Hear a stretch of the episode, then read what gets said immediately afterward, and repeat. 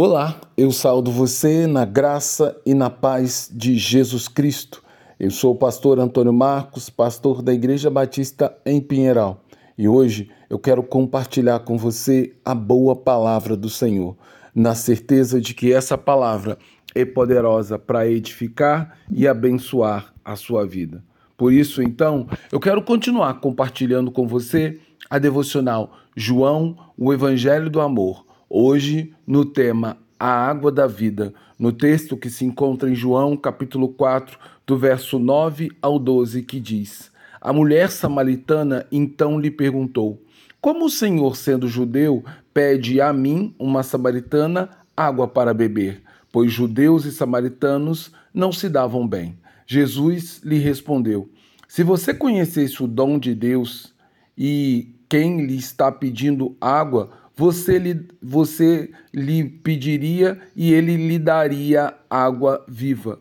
Disse então a mulher: O Senhor não tem como tirar a água, e o poço é fundo. Onde, pois, conseguiria essa água viva? Acaso o Senhor é maior do que o nosso pai Jacó, que nos, que nos deu o poço, do qual ele mesmo bebeu, como também seus filhos e seu gado? À medida que o Evangelho de João avança na narrativa do capítulo 4, nós temos a oportunidade sublime de entender cada vez mais e melhor o porquê era necessário Jesus passar por Samaria. Havia para o nosso Salvador um santo propósito em terras samaritanas, onde ocorreria um grande avivamento, que é basicamente uma manifestação sobrenatural da parte de Deus, onde ele usa de bondade e misericórdia excessiva para atingir e transformar os corações de uma grande quantidade de pecadores.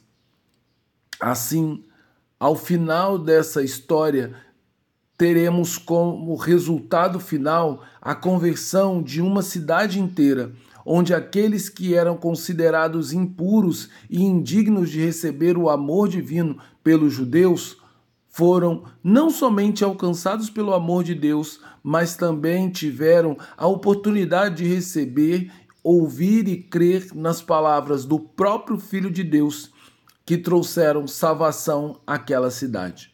Porém, o fator inusitado na passagem de Jesus por Samaria é que ele começou esse grande avivamento no lugar mais inesperado, no sol escaldante do meio-dia, no antigo poço de Jacó, onde uma pobre mulher solitária buscava água a fim de matar a sua sede. No entanto, diante da pessoa de Jesus, ela encontraria algo muito mais precioso do que uma simples porção de água do poço a mulher samaritana teria acesso à maravilhosa água da vida, a qual, pelo menos, a qual apenas através de Jesus homens e mulheres podem beber e ver a, e ver a terrível sede da sua alma sendo saciada. Isso mesmo, Jesus não, que, não quebrou paradigmas no momento que ele passou por Samaria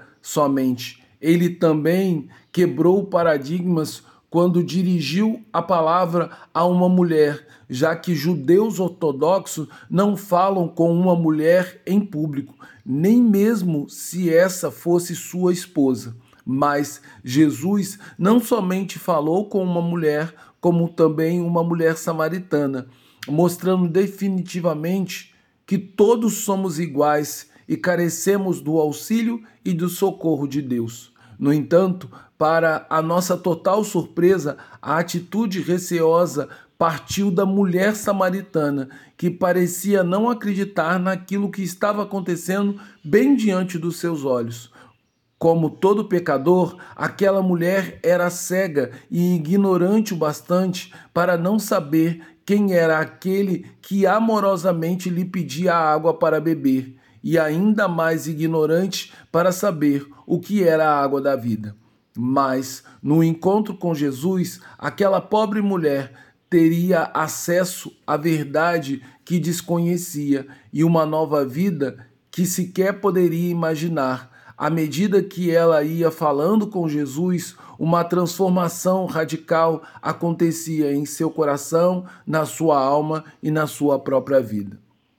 E ainda hoje, este mesmo milagre pode acontecer na sua vida, caso você abra seu coração para crer nas palavras de Jesus e recebê-lo como seu Senhor e Salvador de sua vida. E aí o grande avivamento pode começar a partir da sua vida e através da sua história.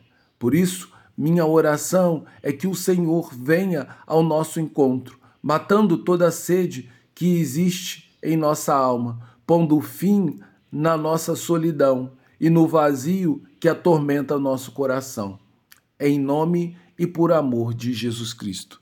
Agora, que o amor de Deus Pai, que a graça do Deus Filho e o consolo do Espírito repousem em nós, para que então, enfim, possamos ver, beber da água da vida e saciar a sede da nossa alma.